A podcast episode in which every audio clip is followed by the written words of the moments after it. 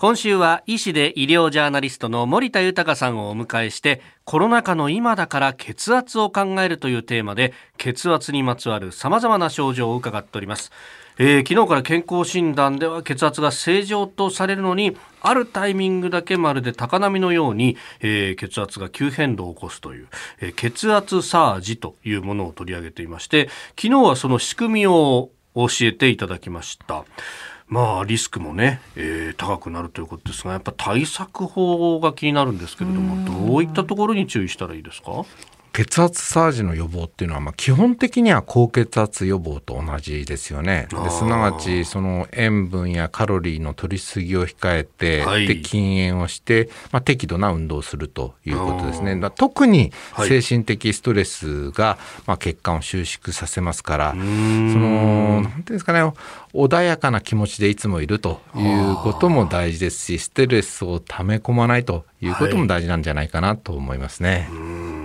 あの最近冷え込んでますよね。この辺って血圧にどういう作用ありますか？はい。あのよく言われているヒートショックによる寒暖差っていうのも血圧の乱高下をもたらします。文字通りこれ血圧サージの原因となりますよね。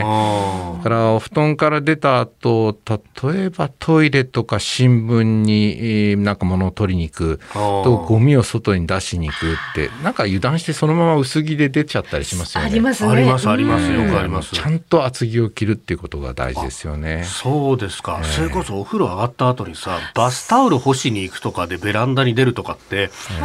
そのまま出ちゃってうん寒みたいなことあるよね。わかります。ああいうのも血圧サージの原因ね。けよう。なんかそう考えるとやっぱ体を動かしたりとかそういうことやっといた方がいいわけですかね。そうですね。あのまあどんな運動でもいいとは思います。で、はい、まあきつめの運動というよりはまあ軽めの運動を継続してやるっていうことがとても大事だと思います。で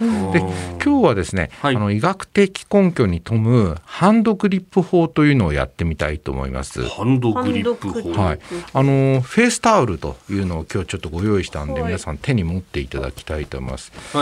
このハンドグリップ法なんですけど、まあ、こういったあのフェイスタオルを用意していただいて、ええ、まあ、ぐるぐるっと小さく丸めていただくんですね。ええ、雑巾絞るみたいなそうですそうです、ね、雑巾絞る感じで。でこれを握っていただいてじゃあ皆さん右手で握ってもらいましょうか。右手で,、はい、でえっと、握った状態でですね親指と他の指がくっつかない程度、まあ、はい、このぐらいにですねタオルを、まあ、ちょっと太めに丸めて作っていただくんですね。今握っていただいてますね。親指と他の指がくっついてませんね。あ、いいですね、はい、この状態でですね、手の握力でぎゅーっと握るんですけれど、ええ、まあ、最高に力を入れた場合の100とした場合ですね、え、大体30ぐらい、30%の力で行うんです。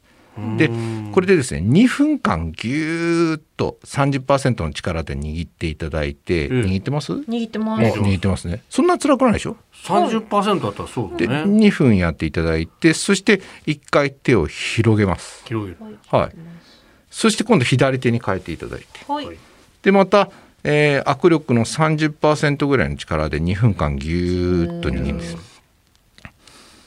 これ実際にですね左も右も2分間ごとにそれで2回ずつで週3回続けるだけでも効果があると言われてるんです。えじゃあ何？1日10分ないぐらいでいいんですそうですそうですへえ。えどうしてこれが血圧サージや高血圧対策になるんですか？はい、あの握ることで手のひらの血管の中の血液の流れが一時的に滞りますよね。でその後手を緩めると一気に血液が流れますよね。はい、なんとなく手がホットなあの暖かくなったような感じしましたよね。確かにポカポカってしましたね。その時にですね、はい、血管の内側にある内皮細胞というところから血管の老化を抑える一酸化窒素 NO という物質が出るということが報告されてるんですね。へあのアメリカの心臓学会とあと高血圧対策の健康法を約1000件にわたって分析したところ、あのこのハンドグリップ法そしてまたあの普段皆さんやってる有酸素運動に効果を認めたと報告されているんですね。